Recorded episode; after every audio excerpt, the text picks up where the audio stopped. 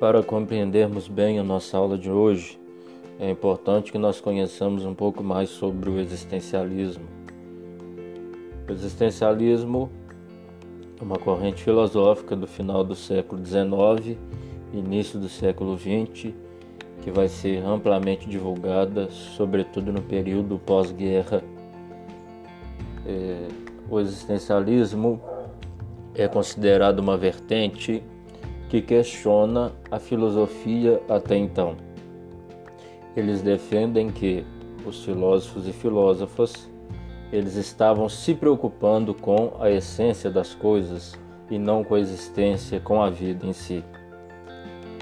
Na verdade, é toda uma crítica, sobretudo à preocupação dos alemães, ao idealismo alemão, que estão procurando uma ideia ainda para poder explicar que a razão é que define o mundo, é que orienta tudo.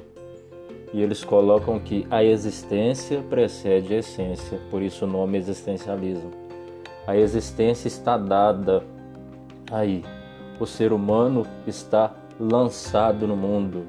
O que ele tem de si mesmo, que o completa, não é propriamente a ideia de um mundo todo organizado, racional pois ele tem diante de si a liberdade. E aqui os existencialistas eles colocam peso no ser humano. Eles não entendem que existe uma causa, uma substância, um ser transcendental que identifique tudo e que coloque o destino do ser humano em suas mãos. Não, eles não se preocupam com isso. Eles estão preocupados com a vida. Não há como entender por que nós viemos. Com isso, eles não estão preocupados, mas eles estão preocupados com aqui, com agora. E se não estão preocupados com a origem, também não vão estar preocupados com o futuro pós-morte. Então, o que o ser humano tem é aquilo que lhe apresenta. Então, é preciso que, ao tomar qualquer ação, ele deve tomar essa ação como se ela valesse para todos os outros, a fim de que o mundo seja mais humano, mais sensível, melhor. Por isso que cada um, ao tomar uma medida, ao tomar uma posição de algo no que se refere à sua vida, ele precisa levar em conta isso. A sua ação tem que refletir algo que seja importante para a humanidade. E palavras como a liberdade, a angústia, o ser aí, são expressões que são próprias desses pensadores existencialistas. Aqui nós podemos citar uma das grandes frases do filósofo Jean-Paul Sartre de que nós estamos condenados a ser livres.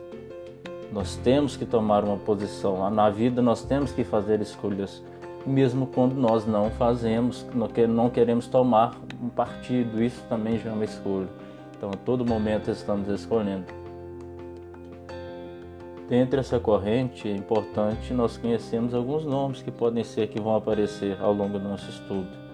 Soren Kierkegaard, que é um filósofo dinamarquês, é, Martin Heidegger, que é alemão, o próprio nome que aqui citei, Jean Paul Sartre, Simone de Beauvoir, e alguns outros que identificam então essa corrente de pensamento e nos ajudam a compreender um pouco o que é o existencialismo.